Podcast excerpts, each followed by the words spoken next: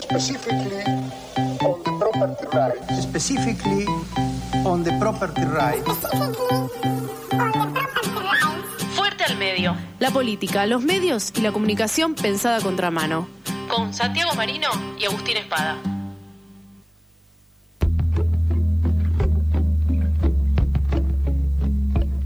Diez minutos pasan de las 2 de la tarde, seguimos en vivo en eso que falta por FM La Tribu, 11 67 10 37 58, el teléfono de WhatsApp de nuestra casa, eh, por si se quieren comunicar con Tenemos nosotros. teléfono de nuevo. Te- tenemos teléfono de vuelta. Ah, tenemos teléfono de vuelta, no tuvimos teléfono. Pobres. Pero ahora ya no. Ahora ya no. Claro. Eh, pero bueno, llegó el momento, como todos los lunes a esta hora, de estar eh, conectados y darles la bienvenida a Santiago Marino y a Agustín Espada. Hola Santi, arrancamos por vos, saludándote. ¿Cómo estás? Hola, ¿cómo les va? Muy bien. ¿Se acuerdan cuando los departamentos y las casas valían más por tener teléfono? Sí, claro Yo que soy sí. muy joven. Pero vos sos de Mar del Plata. En Mar del Plata pasaba eso, Mar no del me Plata, digas. sí. En Mar del Plata no pagábamos las llamadas locales. Ah, muy bien. Muy bien. Nosotros te- llegamos a tener teléfono en una casa de mis abuelos y abuelas Mm. en Avellaneda y eh, para hacer llamados íbamos a esa casa. Mira. ¿Parezco Claro, muy yo- grande? Sí, pues. Sí, pues. Yo iba a casa de unos amigos de mis viejos para que ellos llamaran a su familia en Pehuajó y primero llamaban a la operadora para preguntar ese día a cuánto estaba el minuto No. Wow. y después dejarles el dinero porque se pagaba eh, a mes vencido. Claro.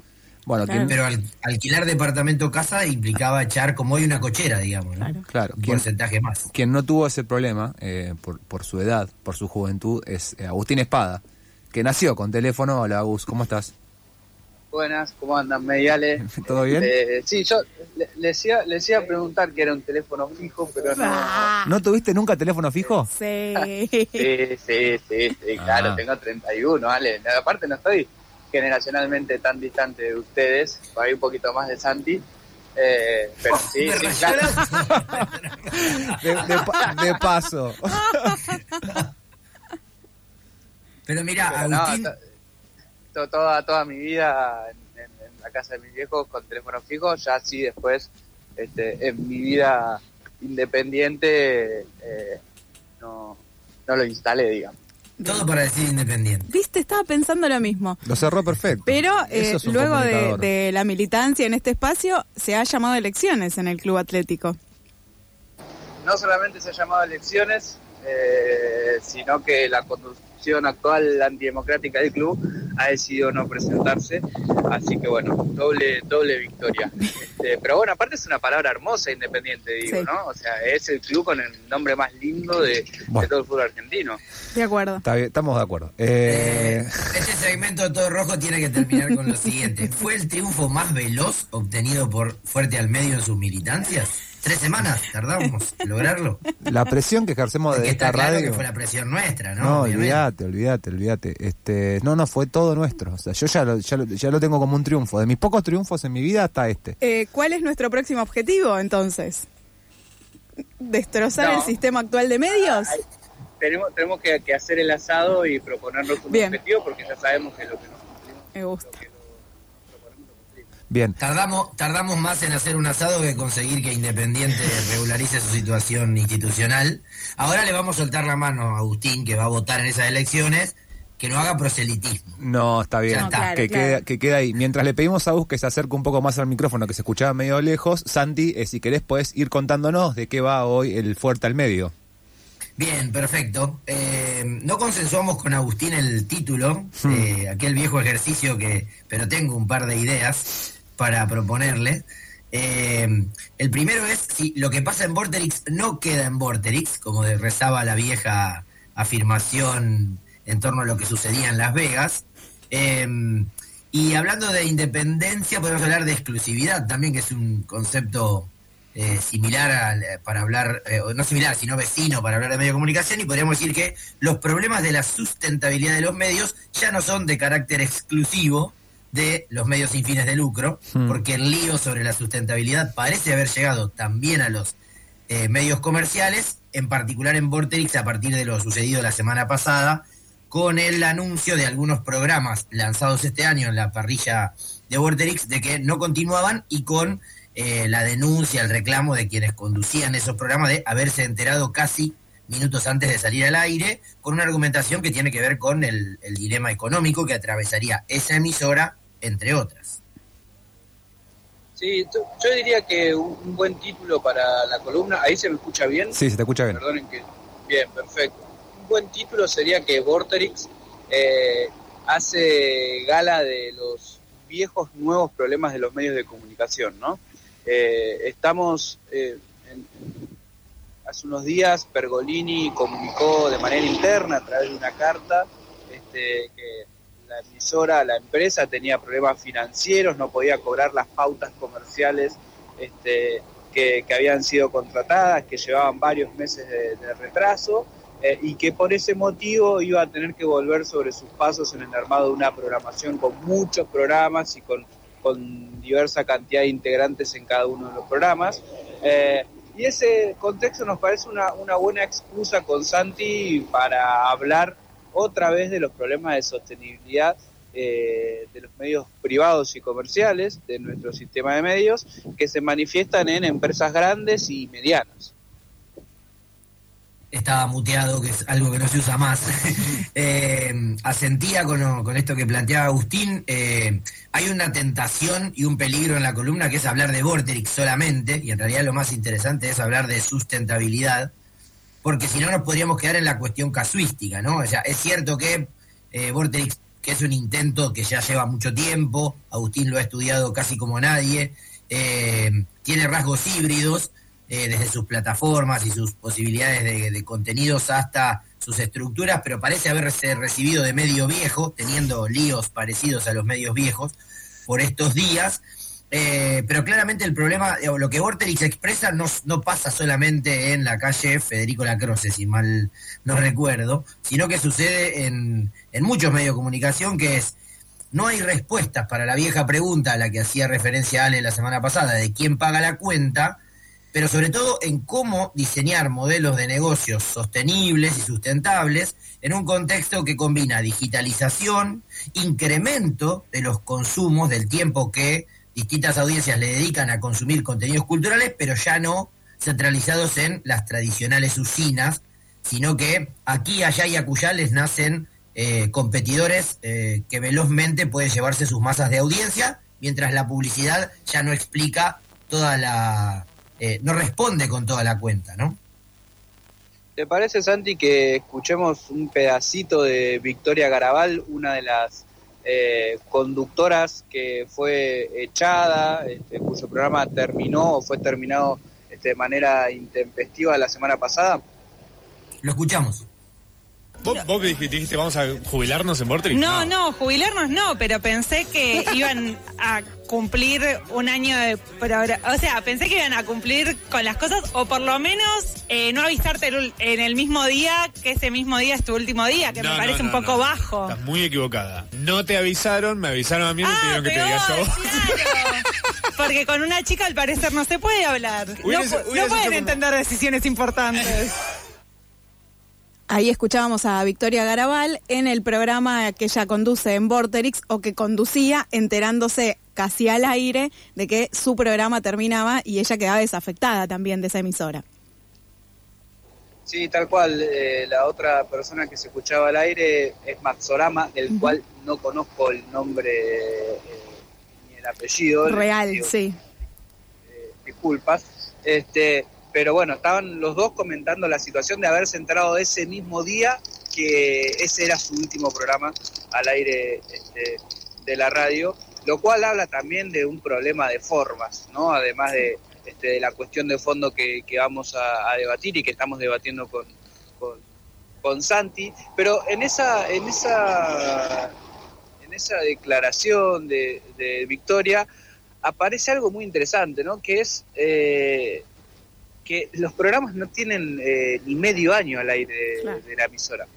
Eh, es una programación que empieza a deshilacharse, aunque no, digamos, eh, no, se baja toda la programación, sino un conjunto de, programas este, que fue anunciada en febrero de este año y que ya tiene que, que, recalcularse, ¿no? Digamos, ese es un poco el margen con el que se producen los medios en Argentina, ¿no? O sea, este, si todo sale mal o si hay cosas que salen mal, mm, que salen mal, no da ni para aguantar un año, ni siquiera seis meses, una apuesta por una programación.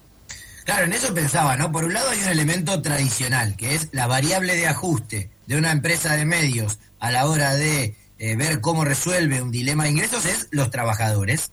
Habría que ver eh, cuán eh, profunda es esta noción en términos de trabajadores. Seguramente son proveedores de servicios, ¿no? Están ahí conchavados por un tiempo determinado, posiblemente un año, al menos un año, y facturando por el servicio que prestan, que es conducir un programa que como decía Agustín, integra una programación acá. No estamos hablando solamente de un producto determinado que se distribuye por distintas plataformas y se consume a demanda de eh, la audiencia, la quiere ver allá o en otra plataforma, sino que además eso integra un mosaico de programación que tenía una lógica horizontal. Hay tiras o programas que van de lunes a viernes en determinada hora y elementos verticales, es decir, algunos programas van los lunes, otros los martes, otros los miércoles, pero la idea de un medio es producir una programación integral y que como los técnicos de fútbol o eh, los proyectos deportivos necesitan algún tiempito para consolidarse.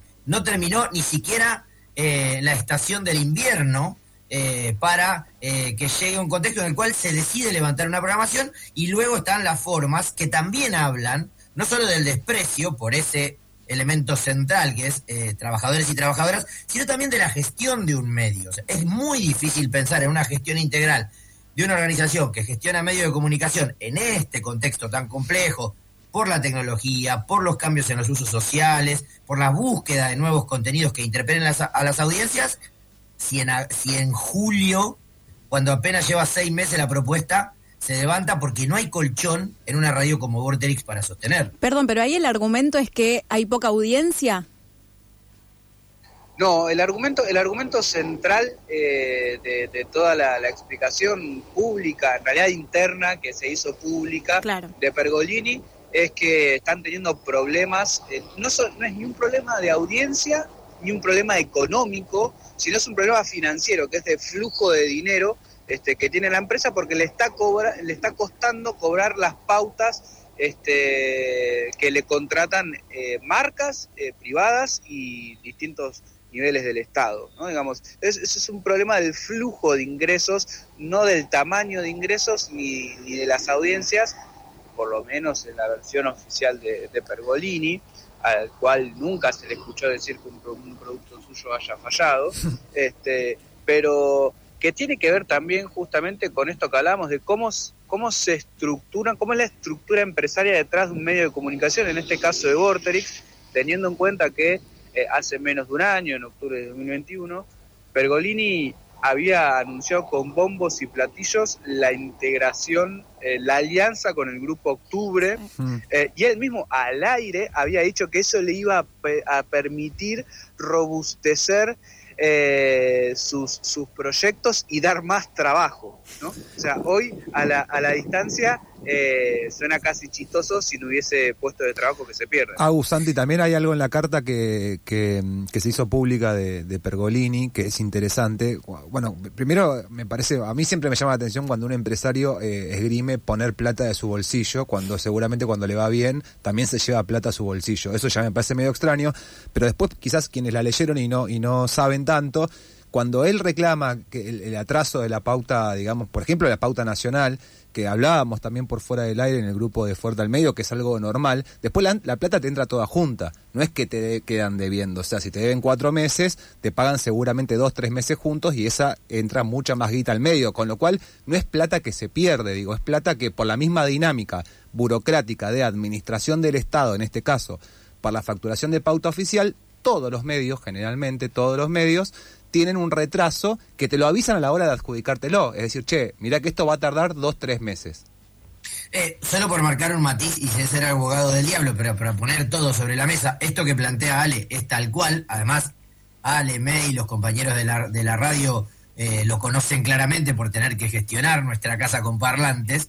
Eh, pero es cierto que en el contexto actual, picos de inflación podrían estar, podrían eh, incidir mucho en eh, el flujo de fondos, digamos, ¿no? Verse afectados, negociaciones paritarias. Digo, dos elementos para, a ver, eh, para retomar planteos que hace el propio Pergolini, pero lo cual muestra, por otro lado, esa falta de programación, de, de planificación a mediano plazo, aunque sea, porque los medios tienen que planificar en esos contextos, y este es un problema que puede tener un comercio muy pequeño, este problema financiero que decía Agustín, es comprensible en un local a la calle, que le aumentaron extraordinariamente el alquiler, pero no en, en un medio que se pretende ser eh, central y puntal en el sistema de medios argentinos. O sea, me parece que es una cuestión hasta de proyección, no solo de tamaño. No sé cuántos empleados y empleadas tiene Vorterix formalmente, pero se parece más a un problema que puede tener FM Amanecer de Tres Lomas que una radio con la proyección y la figura central de Pergolini al frente.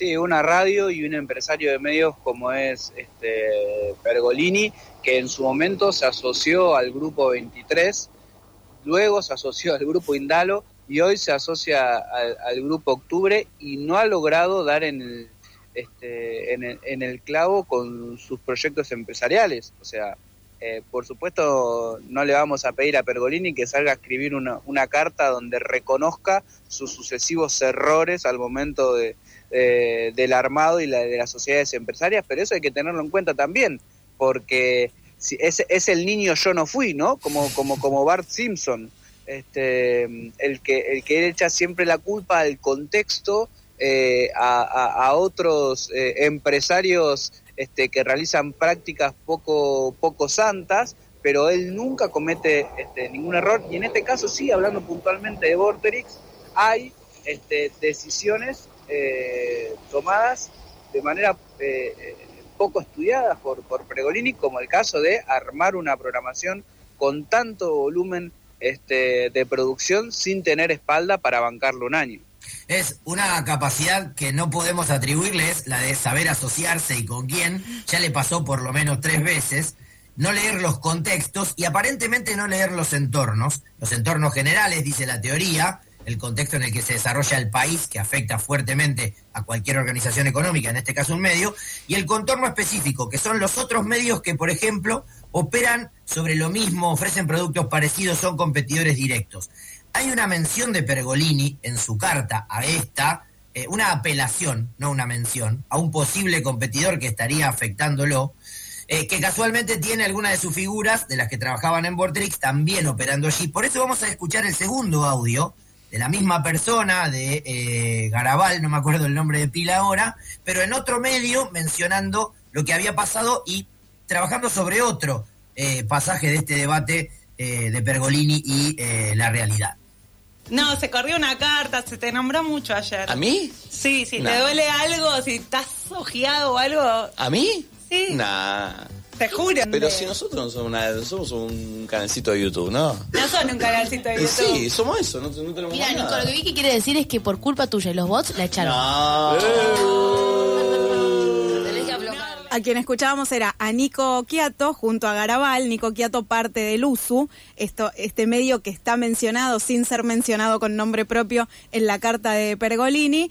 eh, y Garabal haciendo también, o sea, es parte del USU, que es Lusu, ¿no? Sí, Luzu es una plataforma, un medio de streaming, o sea, un medio que transmite por YouTube y Twitch eh, eh, programas en distintas franjas horarias y que, como bien dice la carta de Pergolini, solamente produce o pone al aire eh, dos o tres programas diarios, a diferencia de medios de comunicación tradicionales, este, como radios o canales de televisión, que tienen que producir 24 horas de programación. Y esto me hace acordar a cuando Pergolini se de no tener que pasar el himno o las cadenas nacionales en, en, el streaming de Vorterix o en el canal de YouTube de Vorterix porque ellos eran un medio con transmisiones digitales y las transmisiones digitales no estaban alcanzadas por este, la ley de servicio de comunicación audiovisual que imponían, por ejemplo, que este, se pasaran las cadenas nacionales. Bueno, acá hay alguien que entendió un poco más o un poco mejor o un poco más rápido lo que se puede hacer en Internet y lo que se puede hacer con un medio este, digital y produce lo que le alcanza para producir o lo que quiere producir, a diferencia de Vorterix, que como le dije, o sea, arma una programación de 14 horas diarias de, de programas en vivo y la queja de Pergolini es, hey, nosotros producimos 24 horas y ellos seis horas por día. Bueno, bienvenido al juego, ¿no? Como ah, hubo muchas apelaciones futbolísticas y está sobre la mesa a modo de elefante blanco, no me voy a hacer el Gil, soy el River Platense de la mesa. Esto es como los hinchas de River que se quejan de que ayer Sarmiento de Junín hizo mucho tiempo o uso una, hizo un uso especial del tiempo, como dice Damonte. Eh, cuando en realidad vos sos River. Damonte, dijo que hizo un. Eh, administró el tiempo. Exactamente, la administración del tiempo. Bueno, es un concepto que Okiato podría plantear. Mirá, nosotros somos un proyecto específico, concreto, que crecimos mirando Vorterix, porque eso es, habría que decirlo además. Vorterix tiene más de 10 años. Eh, no, cumplió 10 años, ¿no? Este año hizo, hace algunas semanas festejó los 10 años. Ya hay una generación que viene mirando lo que hacía Pergolini post cuál es y post caiga quien caiga. Se montó a esa posibilidad y dijo, che, yo una antena no necesito, no es la primera vez que escuchamos esto. hablamos de Futurock hace algunas, eh, em, algunas semanas atrás, o podemos hacerlo pronto, pero tampoco necesito 14 horas y además de, como dice Agus, entender lo que podía hacer con los recursos que tenía, captó un porcentaje, un segmento de la audiencia, identificó un tipo de consumo y fue allí salir a decir que son los bots del USU los que están haciendo que mida mal Vorterix y los que afecta el flujo de fondos de Vorterix, es como decir que ayer River no ganó porque Sarmiento hizo tiempo, cuando en realidad no ganó porque primero jugó mal y segundo los otros le hicieron goles. Sí, digamos, el, análisis entonces nos vuelve a traer, por lo menos a mí, ¿no? Me hace recuperar esta propuesta de título que teníamos al principio de la columna, ¿no? O sea, la, la expresión de viejos nuevos problemas, que es que en 10 años Vorterix y, Pergolini se han transformado en este gestor, mejor dicho, Pergolini se ha transformado en el gestor este, de medios con poca visión este, del entorno, ¿no? Eso este, que él este, puso como, marca eh, de origen de Vorterix, ¿no? Estar atento al contexto, a las nuevas formas de producir contenidos, hoy este, le vuelve como, como un boomerang por su poca capacidad de adaptarse a ese entorno y además de pelearse, ¿no? Siempre la propuesta reactiva de quienes no logran adaptarse o de quienes no la ven. Hay, hay algo que, perdón, pero que, sucedió cuando él armó esta nueva programación, que es, por ejemplo, tener a Luquita Rodríguez transmitiendo, ¿no? Como este doblete Twitch y, y Vorterix trayendo a una figura que claramente la estaba rompiendo en términos de métricas y de números en plataformas digitales. Gran parte de su programación se arma desde ahí también. Estuvo Maratea, por ejemplo, ¿no? Hace un par de años Santiago Maratea tenía también su propio programa en, en Vorterix. Hay algo de traer esas figuras, Garabal podría ser incluso, ¿por qué no? Otra de, esas, de esos ejemplos. Eh, sin embargo, hay una lectura ahí de traer esos influencers, esas figuras de las plataformas, a una programación de radio. Y la verdad es que la pregunta es si efectivamente eso le está funcionando o no. ¿No? Porque ahí hay una lectura también del contexto. Yo creo que eh, son casos diferentes los que mencionás, May, porque, a ver, eh, Maratea estuvo con Pergolini hace muchos, mucho, mucho tiempo. Antes de ser Maratea, decís. Eh, claro, que explotó este medio mientras estaba en Vortex, claro. ¿no? Y lo mismo, lo mismo con Mie Granados y Martín Garabal, que cuando fueron, cuando fueron despedidos de Blue, no tenían, mm. digo, no eran ni siquiera el programa más escuchado de Blue, ni por el que más se pedía, este, y luego en Vorterix se transformaron en una este, en medio como un programa de culto y, figuras masivas que llevaron esa masividad a las redes. Sí, lo que armaron ahora tiene que ver con ir a, ir a buscar figuras con audiencias preexistentes, como decís con el caso de Lupita Rodríguez, que encontró en Vorterix un espacio para profesionalizar su producción y aparte para hacerla crecer, hay que decirlo. Este, Luquita Rodríguez es más visto, bastante más visto ahora este, que está en Vorterix que, antes. Y eso tiene que ver también con el gran valor que tiene, que tiene Vorterix como espacio de, producción. Pero, digamos, es muy difícil que ese espacio de producción se transforme en un medio con una propuesta este, importante o interesante si, como venimos diciendo, no se le dan más de cinco meses de recorrido a una programación nueva.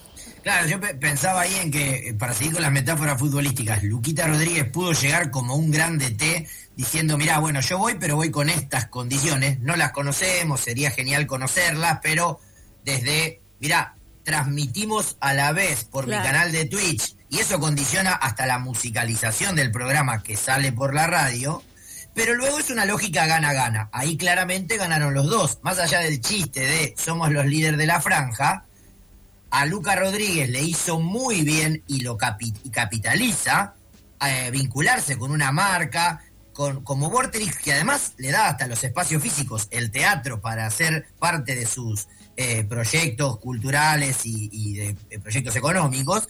Y también le pasa lo mismo a Vorterix, ¿no? O sea, hoy, como dice Agus, Luca Rodríguez es más visto que antes. Vorterix acertó eh, una bala de todas las que tiró eh, para este año, pero sobre todo porque ahí hay claramente posibilidad de un proyecto a mediano plazo que rinda, eh, pero efectivamente es un acierto en una, en una perdigonada que salió para muchos lados, ¿no? es, una lectura sin conocer datos ni números. Yo voy a dejar flotando algunas preguntas y a modo de cierre, permítanme, queridos amigos, que es es cierto lo que dicen de Vorterix y Luquita Rodríguez y Para en la Mano, y eh, lo veo Agustín eh, por medio de un reflejo de una ventana en el MIT conectado y calculo que va a sentir. También no sería nada extraño que un programa estrella de Vorterix, o quizás el más escuchado, tenga en un futuro algún tipo de problema. Porque volviendo a lo de Victoria Garabal, hemos hablado también hace un par de años, o creo que fue el año pasado, el quilombo que se había armado en Vorterix con últimos cartuchos cuando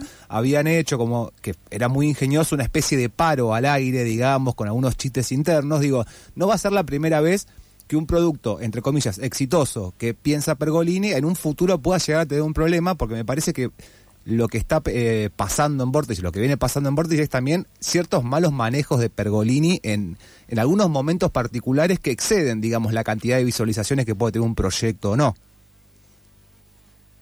Sí, algunas trastadas e incumplimientos en los, en los contratos este, con las figuras, sobre todo la parte comercial, que es donde surgió el principal inconveniente con, con últimos cartuchos. ¿no? Digamos, hay acuerdos de cómo se reparte la pauta, los PNTs, las acciones que se hacen con marcas, este, que fueron los, los que impulsaron el conflicto con, con Garabal y Mie Granados, eh, y que probablemente tengan un nuevo capítulo dentro de pocas semanas. Vamos y ahí, como, ahí como cuando Pergolini le sale mal una nueva asociación, diremos si algo se repite varias veces, no es mala suerte, ¿no? Totalmente. Es mala gestión. Vamos, vamos a ir viendo qué, qué va sucediendo con este tema. Primero le vamos a mandar un abrazo grande a Agustín, a Santi. Queda entonces el asado con más excusas que nunca porque hay que poner objetivos claros. De vuelta que vamos ya eliminando, vamos teniendo triunfos y eliminando cosas de la lista. Pero bueno, le mandamos un abrazo grande, Santi Agus, y nos encontramos el lunes que viene.